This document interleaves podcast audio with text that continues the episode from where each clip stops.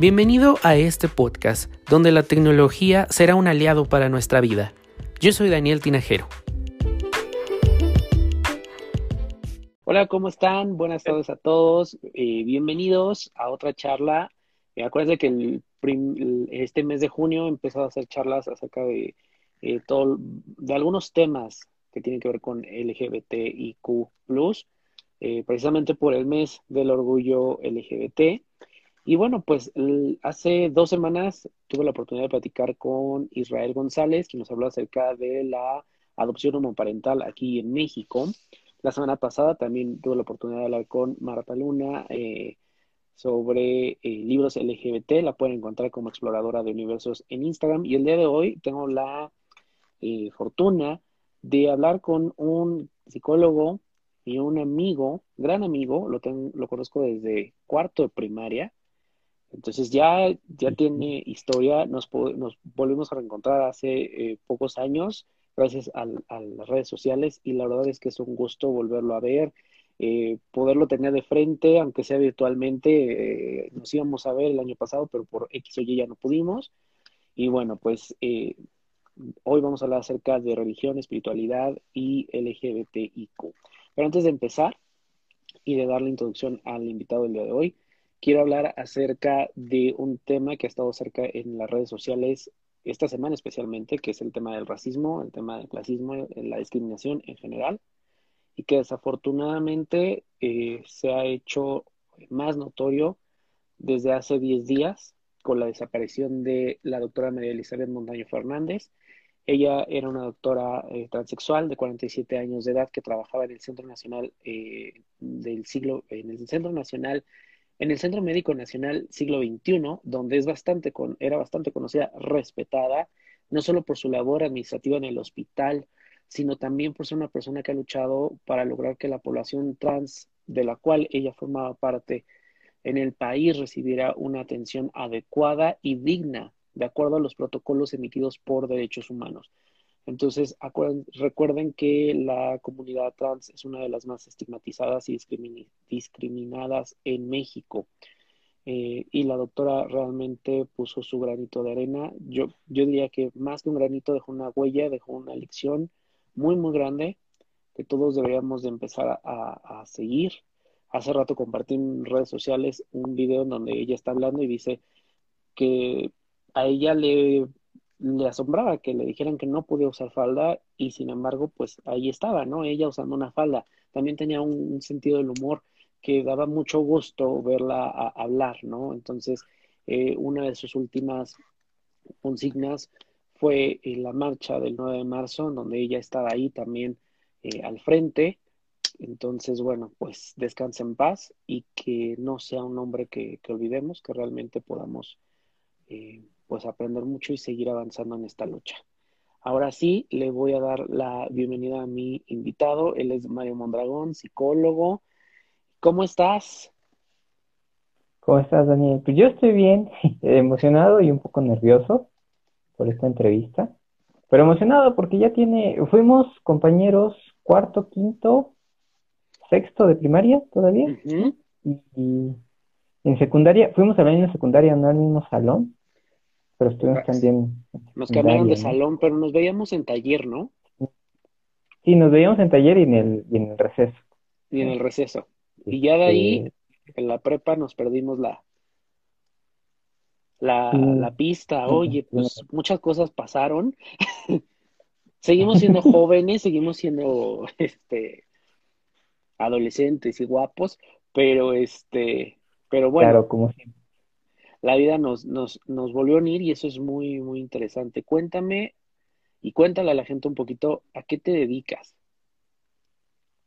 Mira, eh, yo ahorita, debo decirlo, yo ahorita estoy desempleado, pero yo soy psicólogo de profesión, o sea, soy licenciado en psicología por la Benemérita Universidad Autónoma de Puebla. Eh, también fui o soy pastor, todavía no sé cómo está mi estatus ahí, este, en ICM de Puebla. Fui pastor también en Nueva Esperanza, Puebla, eh, que es una comunidad, o fue una comunidad incluyente. Eh, me parece que todavía soy pastor en, en, ICM, ¿no? Pero Eh, todavía hay, que aclarar algunas circunstancias medios interesantes que sucedieron entre Nueva Esperanza e ICM. Entonces, este, y ah, también, pues doy terapia, ¿no? Doy terapia, doy, doy conferencias también y hace no mucho era facilitador en los programas de atención a la violencia en Secretaría de Salud eso no lo tengo. Eh, simplemente eran los, los, los talleres, ¿no? De atención a, la violencia. todo ese, todas esas cosas, digo, podría hablar de más cosas a las que me he dedicado. Em, también he escrito dos libros, por cierto. Siempre me olvida hablar de, libros. de tus libros, cuéntanos. Sí, de hecho estoy escribiendo el tercero. Lo estoy reescribiendo porque hace poco eh, me robaron la, la, compu, ya tenía siete libros escritos, no estaban en revisión, eh, pero lamentablemente se me fueron en la compu, porque pues ya sabes, el paranoico que no quiere subir su material a, a la nube, ¿no? Para que, Sí, y cuando se vuelve la compu, pues ya no tiene, ya no tiene material. Entonces ahorita lo estoy reescribiendo. Eh, mi libro es una crítica eh, hacia la iglesia cristiana protestante en particular.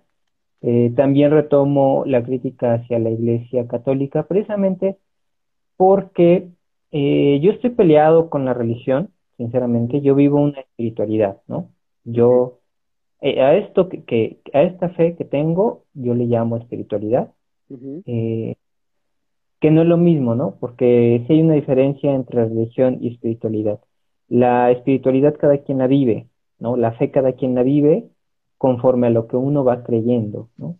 Y en la religión hay dogmas establecidos por personas, por, por hombres sobre todo, ¿no? Porque es una, eh, casi todas las religiones son muy machistas, muy patriarcales, entonces eh, son escritas por hombres, ¿no? Los dogmas son escritos por hombres. Entonces, em, por eso hice estos libros, para hacer una, una crítica.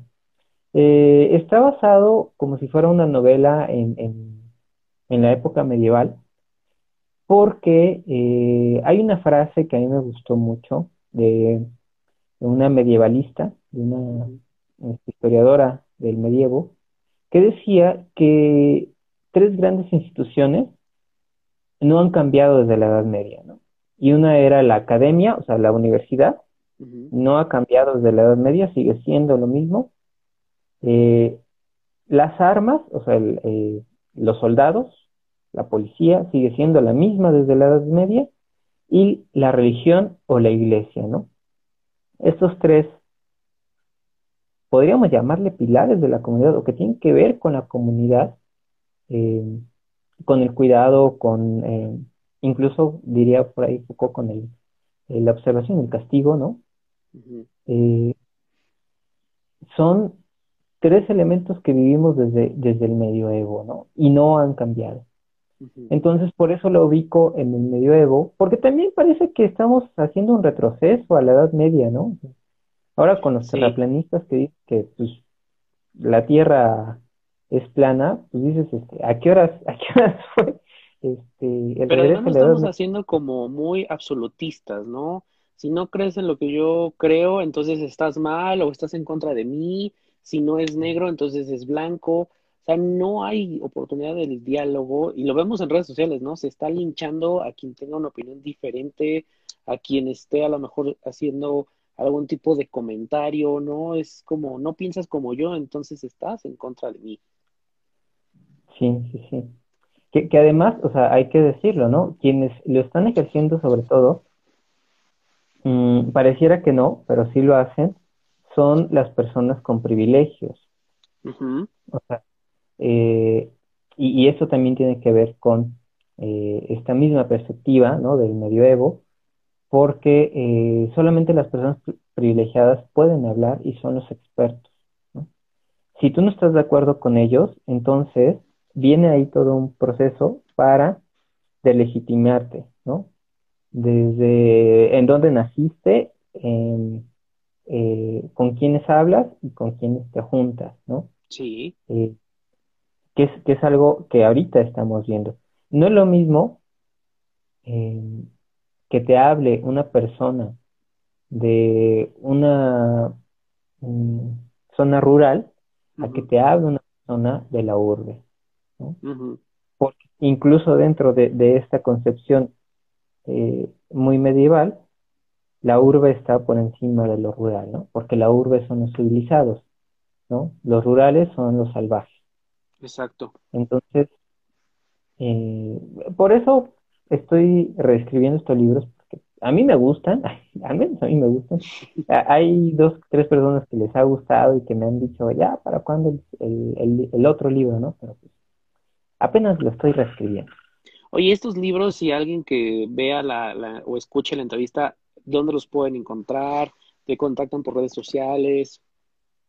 Están, si quieren la, el ilustrado, el libro ilustrado, ese sí, solamente lo vendo yo, ¿no? Okay. La, las publicaciones están en Litnet, eh, me parece que ya se cambió a, e, a ebook. Em, en línea me pueden consultar, estoy como Mondragón Aguilera Mario Alberto en mis redes sociales, ese es mi, mi Facebook y mi muro profesional. Entonces me pueden consultar si quieren eh, saber más sobre estos libros están ahí, están gratis, ¿no? Porque la verdad es que, pues el conocimiento no debe de ser, eh, digo, a mí me, ayudaría mucho que, que, que, los compren, pero realmente pensé que el conocimiento tiene que, que ser gratuito, ¿no? O sea, no hay por qué eh, hacer mal uso de él, ¿no? Eh, siendo que hay publicaciones que no valen la pena y que el libro te cuesta carísimo, ¿no? sí. Perdón por lo que voy a decir, no, pero si está Moreno Valle publicó un libro, ¿no? Sobre Puebla. y te podría dar otros nombres que tienen libros y dices, ah, bueno. sí, no, no. Que, creo que nada más ha vendido uno porque todos los demás los regaló, ¿no? O sea, de las tres mil y Yo creo que se, lo compró él. A lo mejor se lo compró este su, su, su esposa y se lo regaló a él, ¿no? Ah, Pero no sé. Este, o, a, este, a Javier Lozano, no sé, alguien de, de su comitiva, ¿no? De su Pero comitiva. Que, sí. Ah, y, y, precisamente, eh, retomando estos temas, ¿no? O sea, en Puebla hemos vivido eh, una represión eh, también, ¿no? Dentro de, de lo que hemos trabajado durante eh, la administración incluso de también de, Moreno Valle, porque fue una de las situaciones en las que surge eh, esta comunidad, ahora ya, eh, voy hacia el tema de,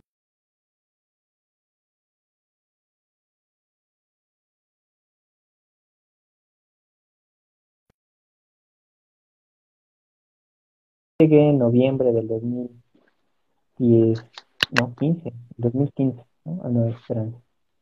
Este, ajá, sí fue en 2015. Estaba haciendo cuentas, pero sí. Y había una, una represión en, en Puebla, precisamente por parte del gobierno estatal. Estoy bajando un poquito la, cámara. Por parte del gobierno estatal, ¿no? Eh, sí había una situación ahí de pues no muy buena en cuanto a estos temas, porque hablar de iglesia, ¿no? Eh, Nueva Esperanza ya tenía cinco años cuando yo llegué, eh, ICM tenía aproximadamente dos años. La verdad, pues a mí me pareció fantástico su enfoque sobre eh, la, la homosexualidad y la espiritualidad, ¿no? Eh, ¿Por qué? Bueno, yo me los encuentro en una marcha, precisamente en la marcha, eh, bueno, en la, en la marcha gay, ¿no? Que de hecho es de la comunidad del IQ, ¿no? Más, IQ más. me los encuentro, empiezo a platicar con ellos y me invitan, ¿no? A la iglesia, ya como al año de haber estado asistiendo con ellos, no, menos del año, ¿no? Ya me invitan a, a dar temas. Yo la verdad iba a dar nada más talleres de sexualidad. Porque precisamente una de las situaciones que surge un poco antes de, la Edad Media, bueno, durante, perdón, durante la Edad Media y después de la Edad Media, es el puritanismo, ¿no? En donde la sexualidad se ve como algo malo. ¿no?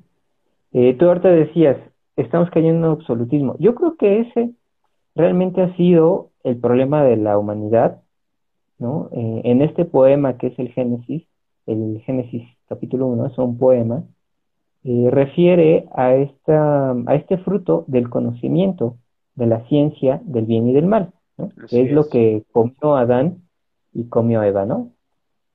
El is y la hija, eh, la palabra, como se le refiere, es is e hija. Este, lo primero que comieron, o lo primero que, con lo que se nutrieron, y que fue el pecado original, no es la sexualidad, ¿no? No es que estuvieran haciendo, eh, no es que tuvieran coito todos los días, no, es que asumieron una posición que solamente la divinidad podía tener, que es decidir y juzgar qué es bueno y qué es malo, ¿no? Desde, una, desde un pensamiento ambivalente, ¿no? Esto es blanco y si no es blanco, es negro. Esto es bueno y si no es bueno, es malo. Y las zonas grises, porque eh, en la vida tenemos muchas zonas grises, ¿no? No sabemos si es blanco, si es negro, de hecho tenemos más colores, ¿no? No sabemos, y, y, y si no te metes a solamente es blanco y negro, ya, ¿no? a mí me, me, parece muy interesante empezar desde ahí, ¿no? O sea, decir, la sexualidad no es mala, la sexualidad, de hecho, si te das cuenta, o sea, en los dos primeros capítulos del Génesis, la sexualidad la construye Dios, ¿no? Sí. Y, y en ninguna parte dice, y vio Dios que era malo, ¿no? De hecho dice, y vio Dios que era bueno. Y por ahí siempre digo en los talleres, pues imagínense qué tan bueno es, ¿no? Que el orgasmo, híjole, hay que agradecerle a Dios cada vez que tenemos un orgasmo, ¿no? Yo creo que por eso algunos dicen Jesús o Dios, ¿no? Algunas personas dicen Jesús o Dios con el orgasmo, ¿no? Con el orgasmo, puede ser. hay otras, claro, oh Dios, hay, hay otras culturas que incluso eh, relacionan el acto sexual con la unión entre el mundo físico o este mundo terrenal y el mundo espiritual, ¿no? Entonces, eh, ahí tenemos otra visión completamente diferente a la que a lo mejor traemos desde el cristianismo, desde el catolicismo, en donde solamente tiene un fin, ¿no? Eh, eh, si lo ves la sexualidad con otro fin, pues serás castigado, ¿no? Y, y, hay que entenderlo también, o sea, desde el Nuevo Testamento, pues el fin de, de Moisés, de escribir la Torah, era poner leyes para un pueblo que estaba viajando de una cultura egipcia a eh, una cultura diferente a ellos, ¿no?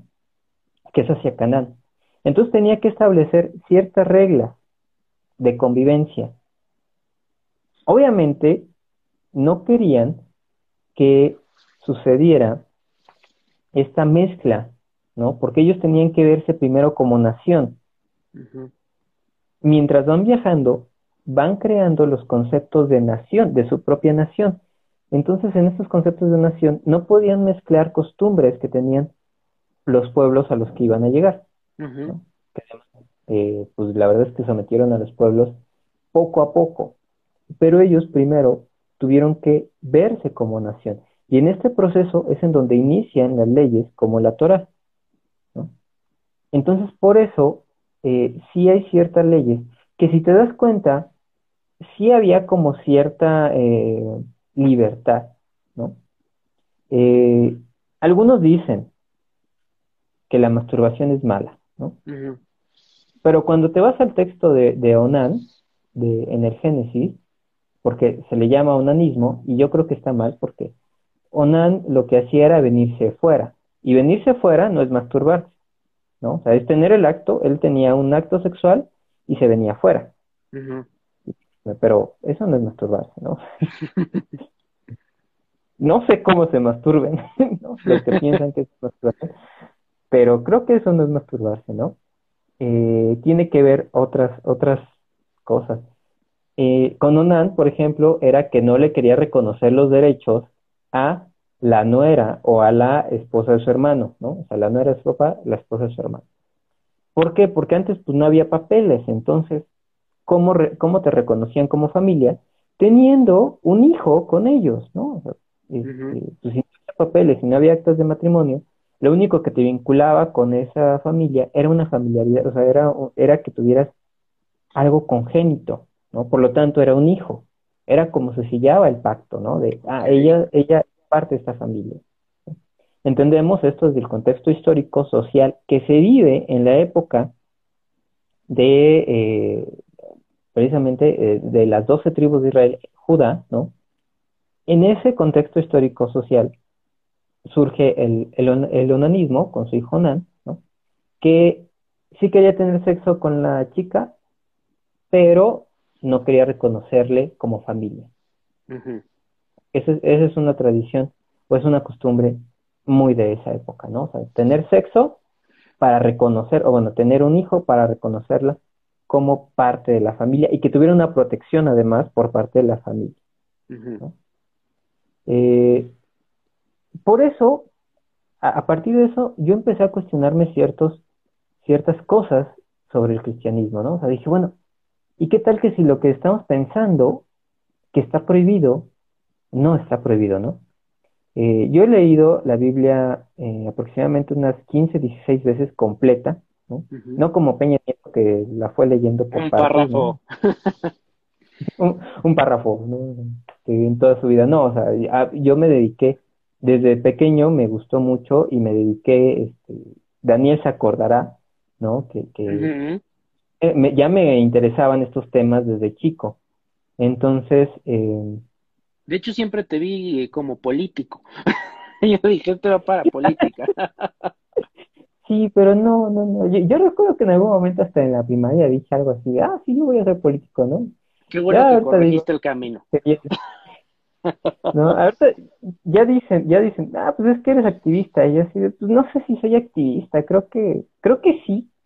No sé este si te dan un reconocimiento o algo, yo no espero reconocimiento, ¿no? Yo, o sea, yo lo que hago es, pues creo que sí es, es parte del activismo, eh, pero pues es, eh, es entrarle también a esta discusión y esta reflexión personal. La verdad es que, o sea, yo del contexto en donde vengo, te acordarás muy bien de mí, o sea, es, era un, era un, un este, contexto muy conservador, ¿no?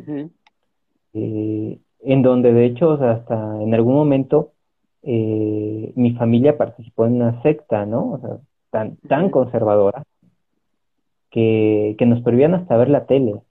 Sí, me acuerdo. ¿No? Eh, bueno, les, les, podría decir de todas las cosas que nos prohibían, y que también eso, o sea, empezó a decir, yo empecé a decir, bueno, o sea, ¿y qué tal que si lo que estos me enseñan es una tontería, ¿no? Es una tontería que sacaron de la manga. Eh, y fíjate que en esta investigación que hago, pues llego a, a la conclusión de que realmente el único que está atacando en el Nuevo Testamento a los homosexuales es Pablo.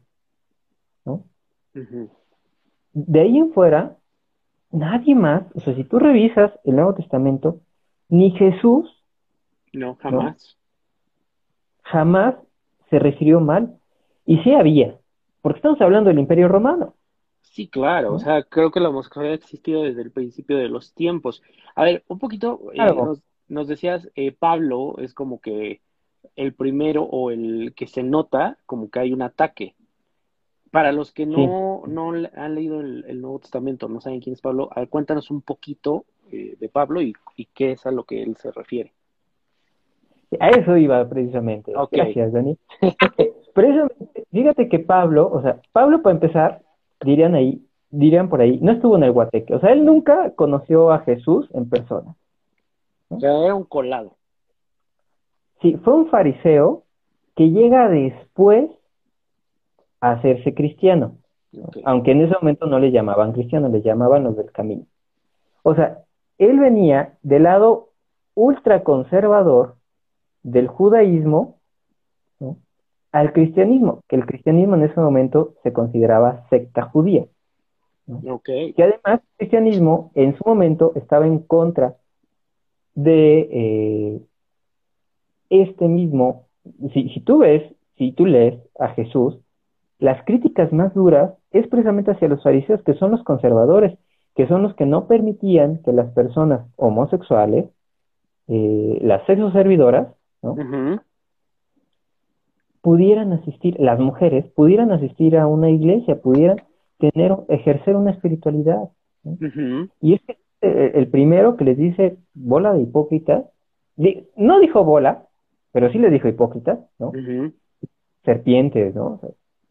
A los conservadores. Si tú ves a un Jesús, Jesús sería el feminista de su, de su época, ¿no?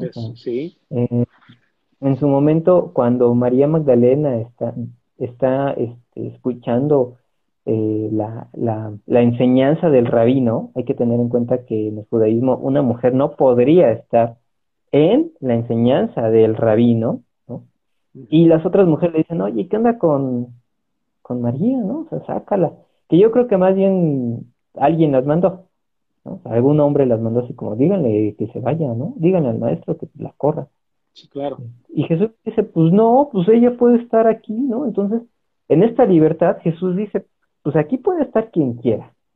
Puede haber, Jesús se juntaba con, con sexoservidoras, o sea, este, eh, con prostitutas, ¿no? Con publicanos, que eran personas o que estaban, eran los parias de la sociedad, ¿no? Entre ellos, obviamente, había personas que practicaban, y más o menos algo así dice, ¿no? O sea, que practicaban costumbres romanas, ¿no? Es decir, que probablemente había habido personas homosexuales dentro de estas fiestas a las cuales asistía Jesús, porque Jesús asistía a fiestas. Sí, claro, lo ponen como, nos lo ponían como que casi, casi, este, siempre fue muy, muy santo y no se divertía, pero pues yo siempre he pensado que Jesús se divirtió. No, o sea, a Jesús le gustaba la fiesta. Vaya, que, que, que en las bodas de Cana, él se, él se disparó la bebida. ¿Cómo? pues no es mi tiempo, pero ahí les va el vino, ¿no? Ahí les va el chupe. O sea, Jesús era completamente liberal. Sí, sí, sí. O sea, alguien que vea eh, esas películas de Jesús, en las Jesús está así.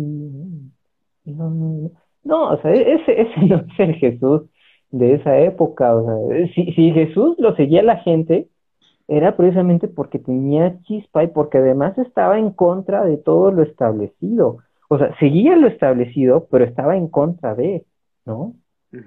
Tenía una personalidad muy avasalladora, eh, porque digo, ¿a quién siguen siete mil personas, ¿no? Aún con hambre en el desierto, porque es un desierto calcario, para escucharlos y no tiene una personalidad avasalladora en ese, en ese entonces.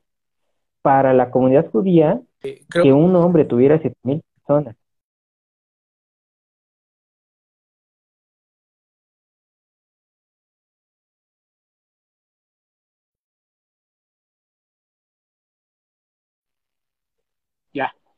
¿Me escuchas? Ya creo que se cortó. Ya. Sí, se cortó un poquito. Este, no sé si fue tu internet o el mío. Supongo que fue el mío. Mira, eh, no sé, ha estado fallando el internet en todos lados, este, y ya esto es parte de, ahora sí que de estas conexiones en vivo, ¿no? No, no pasa nada. Oye, aprovecho, a ver, eh, cuando tú iniciaste eh, a platicarnos, no, mm, nos decías, bueno, yo practico la, espiritualidad, ¿no? Y la religión la entiendes como algo completamente diferente o aparte de la espiritualidad. Yo también lo veo de esa manera. De hecho, eh, la corriente que yo sigo la veo más como espiritualidad y la religión es otra cosa, ¿no? Desde los 12 años tengo como mucho conflicto con, con la religión que profesan mis papás, que es la católica, y fue cuando me separé. Pero, este, a ver, para la gente que a lo mejor eh, a veces ni siquiera te pones a pensar, ¿no? Eh, en estos dos conceptos, ¿podrías definirnos qué es la religión y qué es espiritualidad? Eh, mira, la religión es a partir de dogmas, creencias ya establecidas por personas. Esa es la definición más tácita de, del concepto religión. La espiritualidad o la fe es vivida por cada persona y desarrollada desde su propia investigación o sus conocimientos. ¿no? Mm, cuando un investigador hace ciencia, también tiene fe. Tiene fe en que sus hipótesis se van a convertir en teoría. Usa un, método científico, ¿no? Eso no quiere decir que no esté ejerciendo una fe. Está haciendo una fe. en, en este concepto, la fe va de la mano de la espiritualidad. Em, algo que recuerdo mucho dentro de la Reforma Protestante y de lo que decía Martín Lutero, de lo, de lo rescatable este, que, tiene eh, Martín Lutero, es que cada quien tiene que vivir su fe. O sea, no, yo no me puedo meter en tu fe, yo no me puedo meter a juzgar tu fe, yo tengo que estar pendiente de, de mí, ¿no? de mi fe, de mi proceso. No, ahorita lo, entenderíamos más como un proceso personal, un proceso espiritual. Pero es, es una de las pugnas que hace el cristianismo protestante y que se nos ha olvidado a los protestantes. ¿no? Eh, yo, yo lo estoy diciendo siempre eh, a los compañeros y compañeras protestantes, eh, o que al menos descendían ¿no? en ese momento del protestantismo. O sea, nosotros éramos, el protestantismo fueron los primeros en pedir los derechos, derecho a la libertad de culto, ¿no? Derecho a la libertad de expresión también, fueron los primeros en, apoyar la ciencia. ¿Quién creó la imprenta? Gracias al protestantismo, ¿no? No, no gracias al protestantismo, fue Gutenberg, pero Gutenberg la, la usó en contra del imperio y del el catolicismo al publicar una Biblia en un idioma que no era el oficial, que es, que es el latín. Eh, él la publicó en alemán, que, fue la primera Biblia que tradujo eh, Martín Lutero. No, me parece que fue la Vulgata la que, la, que publicaron, este, eh, pero de todos modos, o sea, es un libro, ¿no? Cuando antes no estaba permitido hacer eso, porque ¿cómo ibas a publicar además la Biblia, ¿no? Que la Biblia tenía que ser escrita a mano, ¿no? ¿Cómo lo ibas a hacer? Eh, cuando, cuando vemos esta historia del protestantismo, pues yo digo, o sea, la verdad es que éramos bien chidos, ¿no? O sea, yo no sé en qué momento perdimos el rumbo y ahora somos los conservadores, o sea, ahora, ahora somos los ultraconservadores. ¿no? qué momento, y yo creo que fue más bien una competencia entre los católicos conservadores, ¿no? Entonces hay que ser ahora ultraconservadores para que vean que somos cristianos, ¿no? Cuando realmente los primeros cristianos de, de, de la iglesia primitiva, es decir, de los primeros 100 años de, iglesia, no eran así, ¿no? Regresando a Pablo, Pablo tenía muchas broncas con la iglesia primitiva si tú notas en sus, en sus cartas, en las cartas paulinas, a Corintios, a Gálatas, a Efesios, ¿no? a Tesalonicenses, siempre está defendiendo su apostolado, siempre está diciendo que él es apóstol. Lo cual, si tú lees otras cartas de otros apóstoles, ninguno tiene que hacer tanto énfasis en su apostolado. Entonces dices, a ver, ¿por qué este cuate tiene que estar defendiendo y decir, sí, es que yo soy apóstol de Cristo, es que yo soy... Incluso hasta, hasta se, chuta una frase. A mí se me hace una frase muy llegó la esa de, este, sean imitadores de mí como yo lo soy de Cristo. Carnal, tú ni estuviste con Cristo. ¿Como justificándose? Sí, ¿no? O sea, como diciendo, no, es que yo soy. Y eh, él cuando habla de, de adulterio, que de hecho eh, casi siempre se confunde las palabras adulterio y fornicación, eh, y adulterio y homosexualidad, ¿no? Sí, claro. Porque... Eh, y ninguna se relaciona con otra. Y ninguna, exactamente, ninguna se relaciona con otra.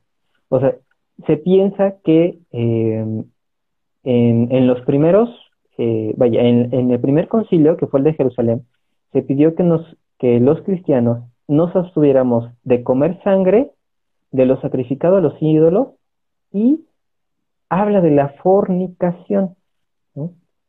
ya después le agregan la homosexualidad, ¿no? Como si fuera parte de. Pero la palabra fornicación viene del fornicare y el fornicare es tener sexo con sexo servidoras, es decir, pagar por sexo. No que el sexo estuviera mal. Tener en cuenta que cuando ellos hablaban del adulterio en el Antiguo Testamento, ellos venían de la esclavitud, también esclavitud sexual, en Egipto, ¿no? Porque un esclavo le pertenecía al amo de todo a todo, ¿no? Hasta la sexualidad también. Entonces lo que ellos pretenden es no ejercer la violencia sexual en forma de eh, trata de personas ¿no? al nuevo territorio donde van a llegar. Por eso prohíben la fornicación. No, no es que prohíban todo el sexo, porque si no, ¿cómo se reproducían? ¿De dónde viene? Digo, me queda claro que puede ser eh, eh, de alguna manera, pues conveniente, pero ¿de dónde viene toda esta malinterpretación que se le ha dado a las escrituras y que nos ha llevado a, a, lo mejor hasta la pérdida de la misma fe, ¿no? Porque entras como en mucha contradicción, en mucho problema y dices, prefiero no saber. Mira, empezó desde, desde la propia Roma, ¿no? O sea, eh, Roma empezó eh, cuando, cuando Constantino llama al concilio de Nicea y empiezan a ver qué cartas y qué cartas no iban a entrar, o qué libros sí y qué libros no iban a entrar en la Biblia, agarran a Pablo. Te digo que Pablo, o sea, Pablo era una persona que no había estado eh, con, en el ministerio de Jesús, llegó después, llegó mucho tiempo después, sí es usado y, y, es una referencia de cómo el cristianismo crece hacia Europa, ¿no? Eh, hacia Asia, bueno, hacia el Asia occidental y hacia Europa, pero lo retoman los, los romanos porque es el único vínculo romano que tienen con el cristianismo, ¿no? Eh, ¿Por qué? Para empezar, Pedro, eh, aunque se cree que Pedro era el papa, Pedro ni siquiera estaba a cargo de la iglesia. Quien estaba a cargo de la iglesia era, eh, el hermano de Jesús, Santiago, ¿no? Pablo tuvo muchas broncas también con Santiago tenía broncas con María Magdalena, ¿no? Porque ahí en el escrito que hace Pablo de que las mujeres, eh, de que él prohíbe que las mujeres enseñen, eso no es cierto. Él tenía mujeres también como discípulas. Él lo que dice es que las mujeres que estaban acostumbradas a hablar en el mercado, no hablaran en el mercado, no hablaran en la sinagoga como hablaban en el mercado. ¿Por qué? Porque la mujer apenas se introducía a la sinagoga, no sabía cómo actuar. Entonces por eso le dice, pregúntale a tu marido, que es el que está estudiado, cómo es el protocolo dentro de la, de la sinagoga. No es que no pudieran hablar, ¿no? Y después dicen por ahí, ¿no? es que Pablo prohibió porque dice, yo no permito que la mujer le enseñe. Bueno, eso es muy de Pablo, ¿no? Porque Jesús eh, agarró a la samaritana como la primer misionera, ¿no? Eh, había mujeres apóstolas ¿no? Había mujeres encargadas, ¿no? Como Tabita, la de Jope. Había incluso personas homosexuales a las cuales Jesús reconoció su fe. Y, esto también, esto es, este es el punto o el meollo a donde quería llegar. Eh, hay dos ejemplos en la Biblia. Uno es David con Jonatán, que es muy sabido, ¿no? Hasta le escribe un poema, una canción cuando se muere Jonatán, donde le dice, o sea, tu amor me fue más grato que el amor de las mujeres, ¿no? Me fue más dulce que el amor de las mujeres.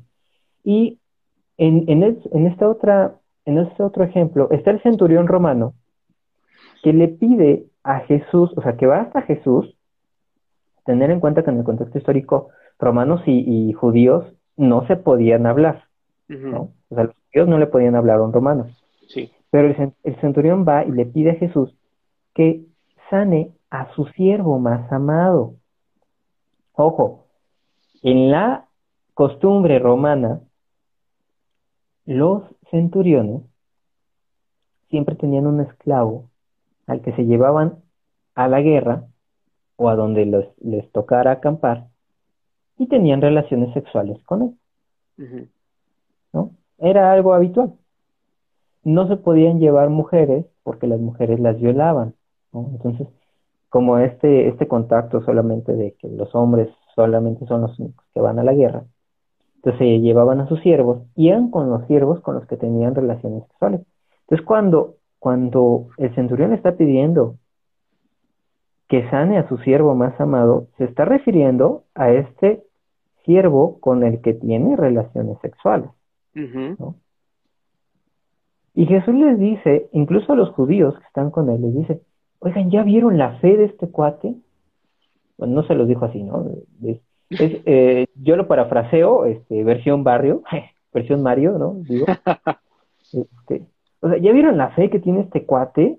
Este cuate, o sea, no hay fe tan inmensa en todo Jerusalén como la fe que tiene este cuate. Claro. Y se lo reconoce. Y les dice, este cuate, así es como deberían de tener la fe. ¿no? Porque el, Señor le dice, o sea, el, el, centurión le dice, si tú mandas, es más, con que tú digas la palabra, yo sé que mi siervo se va a sanar. Jesús le dice, o sea, vean, sorpréndase, este cuate, este cuate tiene más fe que todos los fariseos juntos, ¿no? Casi casi. Está reconociendo a una persona homosexual, ¿no? Aunque algunos dicen, no, pues es que no, es que es que la Biblia no lo dice, ¿no? No dice que sea homosexual. Pues no lo dice, pero si te vas al contexto histórico, o sea, cuando dice la persona más amada, no se refiere a la persona más amada en este amor ágape, ¿no? En este amor este, de hermanos, ¿no? O sea, se refiere a que él ama a ese siervo. Sí, claro, y además eh, algo que creo que hemos cometido el error es tomar la Biblia literal. O sea, si no lo dice o si lo dice, eh, así es. Y no, como acabas de decir, es entender el contexto, también a veces entender el mensaje, porque nos toca también a nosotros hacer esa parte de interpretación, de, de analizar un poquito eh, y ver más allá, ¿no? Sí. Ahora, eh, si tenemos en cuenta, por ejemplo, San Valentín ah, eh, administraba bodas del mismo sexo, o sea, casaba soldados, por eso, por eso fue este martirizado, ¿no? Porque él casaba soldados del mismo sexo. Y ahora conocemos a San Valentín, ¿no? como el día de los enamorados, ¿no? Y del amor este, eh, romántico, rosa. No, sí, heteronormado, ¿no? Cuando no, su, su, historia es que él casaba a soldados. ¿Por qué la iglesia romana eh, en particular rechaza la homosexualidad, aunque pues ayer publiqué precisamente que el antro más grande y más conocido es el Vaticano, el antro gay más grande y conocido es el Vaticano, ¿no? Eh, la iglesia romana, en sus inicios, había obispos abiertamente homosexuales, había obispas mujeres también, que están en contra de que el cristianismo se haga una religión de Estado. Porque la religión que proponían en el concilio de Nicea era una combinación de todas las religiones e ideas paganas, desde la vista, desde la perspectiva del cristianismo, más bien eh, de, todas las culturas que habían estado o que estaban en el imperio romano. Pero era una mezcolanza, si tú ves las figuras de María Magdalena, digo de María, perdón, de María la Virgen, tienen que ver con María, digo, con Venus, ¿no? Eh, si ves a, Pedro, tienen que ver con Zeus, ¿no? O sea, el señor barbado de cabellos chinos, ¿no? Ah, ese es Pedro y también es Zeus, ¿no? o sea, hicieron una mezcolanza bien interesante ahí, ¿no? En el cual mezclaron las concepciones teológicas de cada cultura que estaba dentro del imperio. Y los cristianos decían, no, a ver, o sea, ¿por qué nos vamos a, a, por qué vamos a dejar que nuestra fe se inmiscuya en el Estado? Cuando Jesús, cuando, cuando a Jesús le presentaron eh, eh, la pregunta de si podían pagar impuestos o no, Jesús les dice, dad al César lo que es del César y a Dios lo que es de Dios, y separa la iglesia del Estado. Eso hay que ponerlo, ese es un punto, este, es un pilar del cristianismo. ¿no? O sea, el cristianismo tiene que estar separado del Estado porque la espiritualidad no tiene nada que ver con la, con la gobernanza ¿no? de los individuos. Eh, recuerdo que antes de iniciar esta, esta plática tú me, tú me decías de la culpa. La culpa, que es un tema también muy interesante, viene, eh, los católicos manejan muy bien la culpa, porque la culpa es la forma en cómo desde la espiritualidad, desde la religiosidad, puedo controlarte. Exacto, porque eh, eh, hay culpa, o sea, la mayoría eh, crece con este miedo a que te vas al infierno, para empezar, ¿no? O, hiciste enojar a Diosito.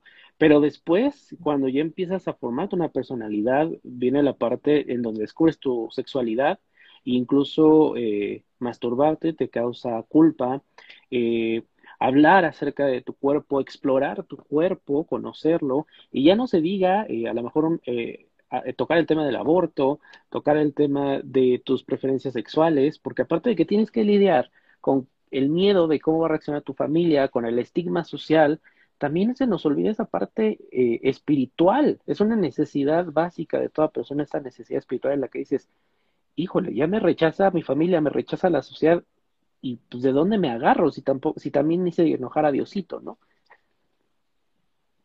Y nos hacen ver como si, como si Dios ¿no? Dios Padre fuera este, este, em, este observador, ¿no? Que te está observando todo el tiempo, hasta en el baño, ¿no? ¿Y qué haces? O sea, sí, vaya, Dios. ahí. ¿no? Sí, niño, déjate ahí, ¿no? O sea, este, no te turbes, ¿no? Porque te van a salir pelos en la mano y se va a enojar el niño Dios, por ahí dicen, ¿no? Ajá. El, el, niño Dios, o sea, Jesús ya tiene como sus 33 años. Bueno, tenía 33 años cuando lo mataron, ¿no? Ajá. Este, entonces, o sea, ¿cuál niño Dios, no? Pero bueno, eh, o, déjate ahí, ¿no? Porque el sentir placer, o sea, el hedonismo es pecado, ¿no? Sí. Cuando dices, o sea, no, eh, el bailar es pecado, ¿no? Y si tú vas, si tú vas a la escritura, pues Jesús también le bailaba, también iba a la fiesta, ¿no? Y, y, tú has ido a una fiesta judía, o sea, también se baila, ¿no? Y se baila, ¿no? este, son rebailadores los compañeros y compañeras judías, ¿no?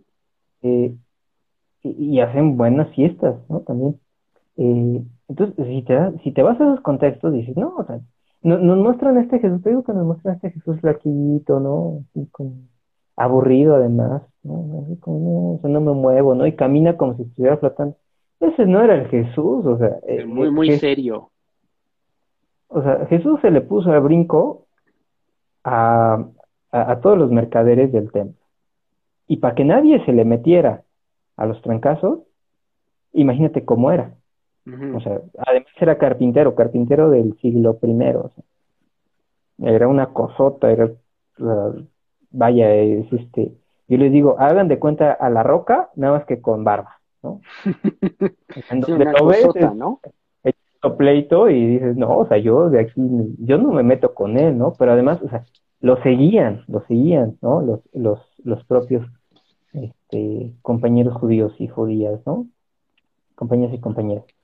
Eh, cuando vemos a Pablo, Pablo, te digo, estaba en el Guateque y de repente lo trae la iglesia romana para hablar precisamente de que alguien debe de hablar sobre lo romano, ¿no? Y lo único romano que tiene el cristianismo, pues es Pablo porque realmente de ahí en fuera no tiene nada, nada romano el cristianismo, el cristianismo eh, fue perseguido por el propio imperio porque eh, e, en esta acción de decir yo puedo vivir mi fe como yo quiera, también era un poco eh, agresor o, contraproducente cuando algunos emperadores romanos se, se eh, autonombraban a sí mismos dioses, ¿no? Como Calígula, El ejemplo de Calígula. por eso es que persiguían a los cristianos, ¿no? Porque ¿cómo? O sea, estos, estos no están reconociendo al emperador como Dios, pues vamos contra ellos, ¿no? En un momento, o sea, nosotros éramos los perseguidos y ahora nos convertimos en los perseguidores, ¿no? Porque ahora el Frente por la Familia, pues también incluyen iglesias cristianas, dicen protestantes. Yo creo que sí, que si una iglesia cristiana está en contra, o más bien, que si una iglesia está en contra de los derechos humanos, ni es cristiana ni es protestante. Ahora, ¿cómo puede lidiar una persona, independientemente de su edad, con esta necesidad espiritual? Pero, digo, a mí me, ha tocado que me dicen eh, personas, ¿no? Oye, es que yo necesito ir a algún lugar en donde pueda a lo mejor rezar a lo que yo creo, a lo que me educaron y que, ah, no sé, una iglesia, un templo, pero al mismo tiempo estar ahí no me hace sentir bien porque la persona al frente, llámese un sacerdote, un pastor, un rabino, pues su discurso es de odio y diciendo que yo o las personas como yo estamos mal, tenemos algo erróneo, ¿no? Sí. Eh, fíjate que, que, es algo que me encuentro mucho y me encontré mucho tanto en Nueva Esperanza como en ICM, ¿no? O sea, porque las personas eh, en particular las personas homosexuales, han sido rechazadas por la iglesia durante muchos años, ¿no? Eh, como cristiano les pido una disculpa, esos no eran cristianos, esos no eran cristianos, los que te rechazaron no son cristianos, porque Cristo no rechazó, ¿no? O sea, simplemente, así. Si te rechazan, no son cristianos. Dícense cristianos, pero no lo son. Eh, Cristo acogía a las personas él dice, vengan los cansados y, este, los atribulados que yo los haré descansar. Eh, yo, yo he encontrado muchas personas eh, homosexuales que están enojadas con la iglesia y los comprendo, porque durante años fueron rechazados por la iglesia y entiendo que rechacen a la iglesia. Yo les diría, no necesitas de una iglesia, ¿no? O Jesús nos enseñó que no necesitamos de una iglesia. Para hacer comunidad para ejercer una espiritualidad puedes hacerlo en cualquier parte. Si tú quieres ir a una iglesia, te recomiendo eh, las iglesias de, bueno, les recomiendo las iglesias de eh, ICM, pero también ustedes pueden vivir su propia este, espiritualidad, ¿no? Puedes salirte al campo y orar, rezar, conectarte con esta parte divina, eh, en mi libro yo le, yo le llamo goodness, ¿no? Esta divinidad que existe en cada uno de nosotros y que es parte del Espíritu Santo, ¿no? Eh, ¿qué, es, ¿Qué es esto que ya traemos? ¿Qué es esto que somos también? Eh, esta espiritualidad que tenemos que desarrollar nosotros mismos. ¿Nos podemos acercar a otras personas? Sí, siempre tener cuidado también, porque hay muchas personas muy discriminadoras dentro de la propia iglesia, ¿no? Que con este esta faceta ultraconservadora de hacerse los buenos dañan a las personas. De eso sí hay que tener mucho cuidado. Eh, yo ubico que sí, hay muchas personas, incluso hay muchos curas, que siendo, que siendo homosexuales, dentro de su vida privada, ¿no? De closet, rechazan a las personas homosexuales. Sí. Eso para mí es una hipocresía y si eres hipócrita, no puedes ser cristiano no te puedes llamar cristiano. Eh, podemos hacer comunidad. ¿no? Acérquense a una comunidad que, con la cual se puedan identificar. Si les dicen, si lo señalan, entonces sepan que esos no son cristianos. ¿no? un cristiano nunca te va a señalar tus faltas, te va a apoyar. Ahora, tampoco es que la homosexualidad sea una falta, ¿no? Eso lo tengo que aclarar. ¿no? no es que la homosexualidad sea una falta, la van a ver como una falta por esta ambigüedad de las transcripciones de los textos sagrados, pero realmente no es una falta. Jesús nunca dijo, ay, los, y los, este, y los homosexuales se van a ir al infierno. ¿No? Es más, lo que Jesús dijo, y eso sí es cierto, ¿no? fue, el que merece el infierno es el que juzga a su hermano. ¿no? el que pues señala a su hermano. Pues me, me, encantó tenerte aquí. La verdad es que ya se nos va a acabar el tiempo. Tenemos exactamente un minuto para que Instagram nos, nos corte la transmisión. Y es que eh, esto creo que da para mucho, mucho más. Muchísimas gracias por todo lo que nos compartiste. Creo que mm, nos ha quedado muy claro eh, esta parte de espiritualidad, la parte de religión, y que Jesús era un, tipo chido, ¿no? Que, que, realmente le entró a los trancazos y que decía, acéptate como eres mientras eh, no le hagas daño a nadie, ¿no? Efectivamente. Muchísimas gracias. Gracias por escuchar este episodio. Recuerda que puedes suscribirte desde Spotify y Apple Podcast. Si me escuchas desde Apple Podcast, puedes dejar un comentario y tu valoración que me será de mucha ayuda. También puedes seguirme en redes sociales, Instagram, Facebook y Twitter como Daniel Tinajero. Suscríbete al canal de YouTube donde semana a semana estoy creando contenido. Gracias y hasta la próxima.